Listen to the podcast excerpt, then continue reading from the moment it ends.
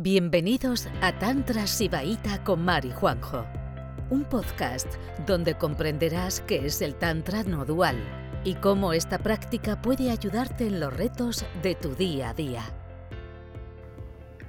Bueno, simplemente yo quería decir que, que me parece relevante eh, compartir los términos más importantes para el sibaísmo de Cachemira eh, en sánscrito porque el idioma sánscrito es un idioma que está básicamente, eh, y esto tú me, tú me corriges, ¿no? pero está básicamente planteado para explicar los diferentes aspectos de la consciencia de manera más directa.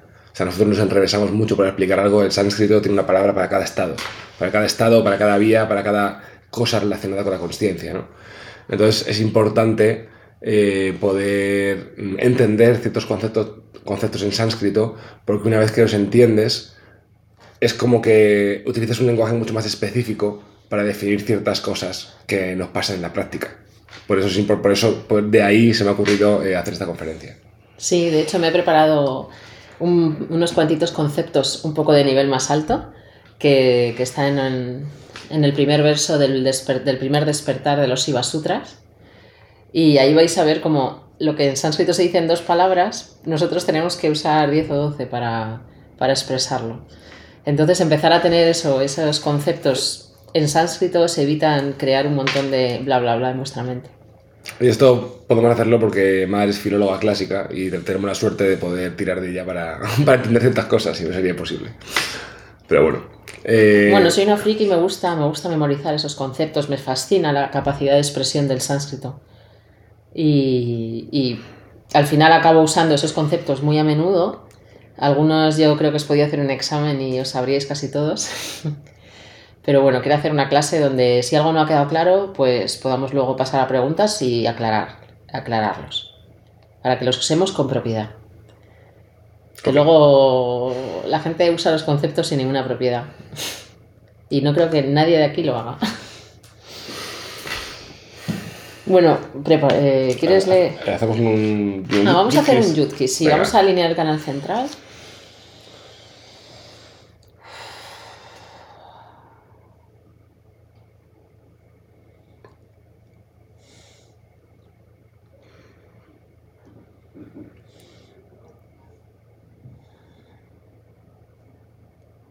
Y vamos a visualizar llamas llamas que nacen de nuestro cuerpo.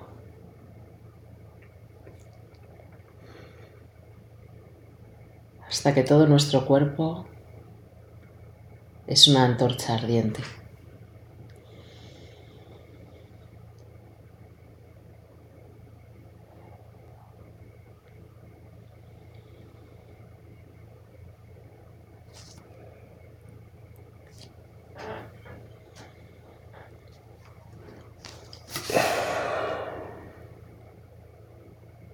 Las llamas de nuestro cuerpo hacen arder todo lo que existe.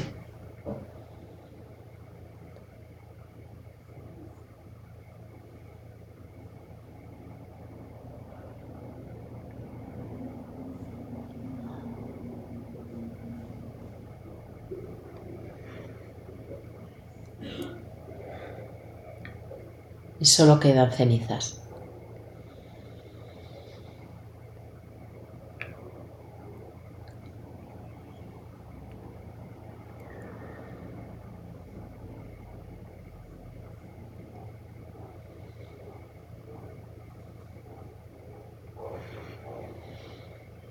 Y volvemos del estado.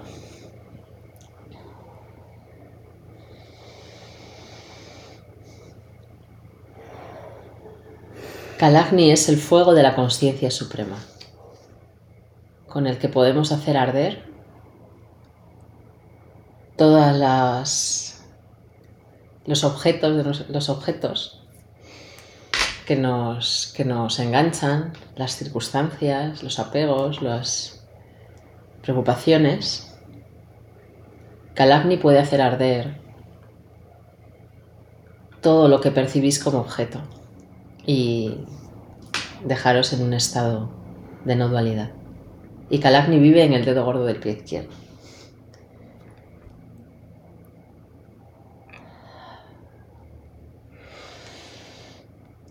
Es una buena práctica para cuando os sintáis muy cargados, pensando demasiado en algo, dándole vueltas a lo mismo. Pues ardéis y hacéis todo arder. Y te quedas en un estado mucho más ligero. Cenizas que flotan en el espacio. Bueno, pues. ¿Qué? ¿Explicamos uno cada uno? Bueno, tú, tía, yo te, yo te apoyo. vale. Aquí vamos a poner unos, unos conceptos que, que usamos para, para una publicación de, de Instagram, ¿no? Que nos pareció básicos, ¿no? Para entender el sibaísmo de Cachemira. Todavía no lo usa. ¿Mm? Todavía no existe. Ah, ese, esa publicación no Sí, existe. no existe todavía. Pero, Ah, vale, pero existirá. existirá. Voy a usar este orden, ¿por qué no? Vamachara, la vía de la mano izquierda. Algo que es muy propio del sibaísmo de Cachemira. Los shivaitas, eh, en su en sus ganas de llegar a la no dualidad, se meten en, los jardines más complicados. ¿no? Se dieron cuenta que muchas vías espirituales, pues el rechazo de ciertos estados de ánimo, eh, ciertas circunstancias de la vida, los llevó a, volverse renunciantes de todo. Entonces, si tú necesitas renunciar a muchos aspectos de tu vida para estar en, estado de samadhi, pues muy, muy no dual no eres. Porque la conciencia suprema es todo. Los estados gozosos, los estados oscuros, las circunstancias complejas, las energías densas que, que nos rodean ahora mismo en, esta, en estos tiempos de Kali Yuga. Y se dieron cuenta que utilizar campos de práctica donde no todo era cookie, donde no todo era luminoso, donde no todo era tranquilo, pues era lo mejor que podían hacer jugar en esos eh, en esas circunstancias turbias y mantenerse en conciencia. Entonces así da, eh, da- no importa qué, circunstancias, qué energías densas eh, les trajeran al exterior, ellos siempre podían mantenerse en un estado eh, de conciencia. Entonces inventaron este concepto maravilloso de la vía de la mano izquierda. Incluso crear situaciones que sean un campo de prácticas lleno de trampas y lanzarse ahí a ver si, si nuestros estados de conciencia son tan estables como nos creemos. De ahí el uso de la medicina chamánica, el uso del el sibario, las prácticas de BDSM, todo esto que hacemos para empujaros a, a cosas pues, que no son fáciles de mantener la calma y la presencia, pues eso es parte de- del concepto tántrico de Mamachara, de la vía de la mano izquierda. Y por eso os aconsejamos eso, que, que os metéis en jardines para poder practicar ahí, y ahí es donde realmente está el, pues la, el- la posibilidad de, de, de- de borrar fijaciones ¿no? y de crecer realmente en los jardines. Y también in- incluye pues todas estas cosas ¿no? que hacían de dormir encima de tumbas, ¿no? Eh, dejarse acompañar por animales que se consideraban impuros, rodearse de animales que se consideraban impuros, ¿no? cosas que moralmente son rechazadas por la sociedad, ¿no? también era no solo un demostrarte que puedo estar en el mismo estado de conciencia, eh, en esa circunstancia que está mal vista socialmente, sino que además tengo una libertad infinita. No, no estoy dependiente del juicio ajeno. Y eso también, pues en esa época donde la moral era muy pesada, pues saltarse las normas sociales era también un acto de libertad. Un poco va por ahí todo, todo el concepto. Los conceptos tántricos siempre son muy amplios, tocan muchos, muchos aspectos. Eh, sankaras, sanjaras, con una K y una H intercalada y un alargamiento de las sankaras. Sankaras son fijaciones. Fijaciones, pero que. o condicionamientos. Pero que no están en forma de eh, dibujo mental, sino están en, manera, en forma de densidades dentro del cuerpo. Entonces, para los yogis, las yoginis, shivaitas, darse cuenta de que los condicionamientos no solo estaban en la mente, sino que estaban en el cuerpo, porque cada una de nuestras experiencias, hasta muy neutras, nos van a dejar un residuo en el cuerpo, eh, pues que había que hacer unas prácticas que no eran solo mentales, sino que también eran con el cuerpo, ¿no? Desalojar esos residuos energéticos, sobre todo las experiencias traumáticas, que nos sirven de resorte y nos hacen repetir una y otra vez las mismas circunstancias. Y que también a la hora de practicar y de llevar conciencia a la, cuando nos vamos con la mente, también llevar conciencia cuando nos vamos con, con los sankaras. o sea, no solo los, no solo los pensamientos nos sacan de la conciencia, sino también los impulsos energéticos del cuerpo que no son conciencia. Entonces, las dos cosas te pueden sacar. Te puede sacar la mente, te puede sacar el cuerpo. Siempre si, si el cuerpo no está expandido y en conexión con el espanda, cualquier cosa te puede sacar. Claro, porque hay muchas veces esta, este condicionamiento mental que ya hemos reconocido en, nosotras mismas se repite una y otra vez, pues es porque hay algún sankara que desalojar. Cuando tu mente ya lo ve claro y tú ves que te metes en el mismo jardín otra vez y te dejas llevar, es porque hay algún sankara por ahí que desalojar. Entonces, eh, en pareja, en pareja inseparable del concepto sankara, está Vikalpa. Y Vikalpa es el condicionamiento mental. Este a los occidentales nos cuesta menos comprenderlo, porque hay muchísimas personas despiertas, bueno, tampoco hay tantas, ¿no? Pero hay unas cuantas personas despiertas occidentales, ¿no? Como Krishnamurti y tal, que, que hablan mucho de eso, ¿no? De encontrar el condicionamiento en tu mente y destruirlo. Entonces, los Vikalpas son unos interpretadores de la realidad que, muchos son necesarios porque, claro, hay que saber que esto es un árbol, que, es por la noche, que es por el día, ¿no? Pero luego hay otros interpretadores que, son, son conflictivos. Pues lo típico, ¿no? Una vez hice esto, salió fatal, siempre que lo hagas saldrá fatal. No, no hay nada de realidad ahí, pero, pero ¿quién no está metido ahí, no? el pensamiento que una vez el sistema mental que una vez te protegió de algo, cuando evolucionas en tu camino espiritual, simplemente te limita. Entonces, destruir esos vikalpas, no uno por uno, porque el Tantra no lo ve así, ¿no? El Tantra es simplemente sal de tu mente a Hankara y, tus vikalpas se van a ir desprendiendo, ¿no? Van a. Si tú no estás conectado con la mente discursiva, con la mente que crea la separación, pues los bikalpas van a irse de manera natural, a dejar de funcionar. Sí, normalmente eh, Vikalpas y Sankaras, bueno, ya hemos hablado mucho de esto, ¿no? Pero Vikalpas y Sankaras están, bueno, son como... viven en simbiosis de alguna manera, ¿no? Hay una relación entre entre los condicionamientos físicos y los mentales, que a nadie le interesa, ¿no? Porque es un lío, ¿no? Pero simplemente saber que, bueno, que la práctica hace la vulnerabilidad, la presencia y demás, pues va erradicando todo eso, ¿no? Y todo el trabajo tántrico se centra en, ir, en ir, destruyendo eh, tanto la lógica mental de los vikalpas como los anclajes energéticos de los sankaras. Eso es, todo lo que hay que hacer es eso, a tiempo real. Y tipos de bicalpa, ¿no? Estos que fastidian. Eh, soy torpe, soy inseguro, soy perezoso. Todos todo los conceptos que tenemos de nosotras mismas y sobre todo los negativos, ¿no? Y eso más las...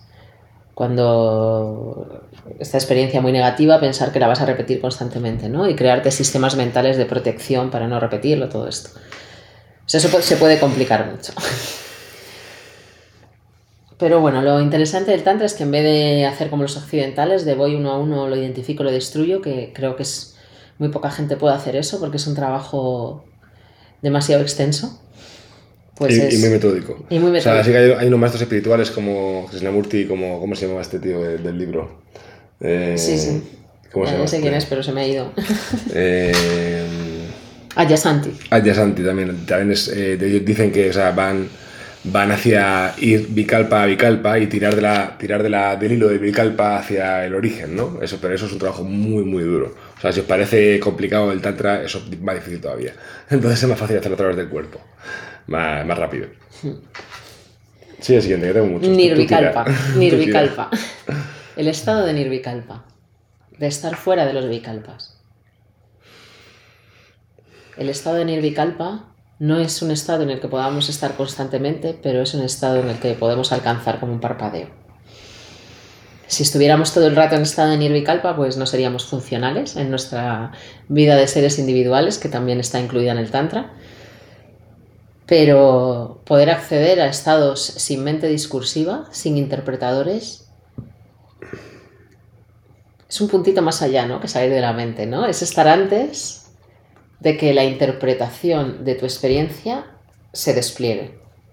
Hay, muchos, hay muchas prácticas del Vijnana Vairava Tantra que te llevan a un estado de Nirvikalpa, que es muy útil cuando se consigue estar ahí, pues practicándolas con cierta constancia, eh, como que te ancla a ese estado, ¿no? Y eso es súper útil.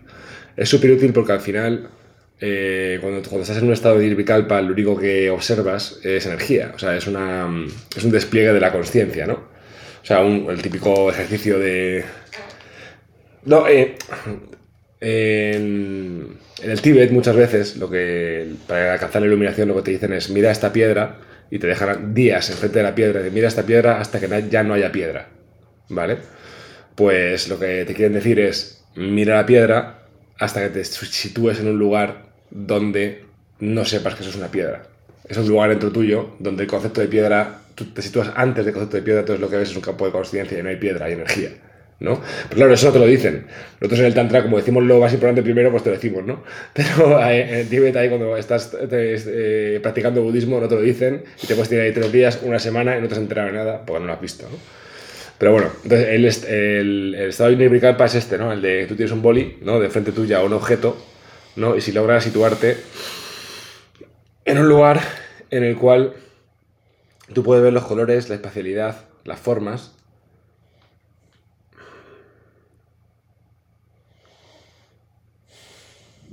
pero es un lugar que estás antes de que sepas que eso es un boli y esto es un ordenador, una pantalla y todo Y que rosa y que todo. Claro, tú puedes tener la experiencia sensorial, pero todavía no la reconoces con la me- co- cognitivamente. Es despertado en Nirvikalpa. Otro yutki para acceder al Nirvikalpa es, pues esto, que tú ves un boli aquí, ¿no? O sea, y tú fíjate, todo, lo, todo esto, todo el tantra está inter- interrelacionado de alguna manera, ¿no? Porque tú ves el boli, ¿no? Entonces cierras los ojos y si logras olvidarte de alguna manera, si logras borrar de tu mente el boli, la imagen del boli, que es mental porque, porque tienes los ojos cerrados, si logras hacer eso también caes en un estado de nirvikalpa. ¿Vale? O sea, miras el boli, cierras los ojos y, te, y destruyes la imagen del boli.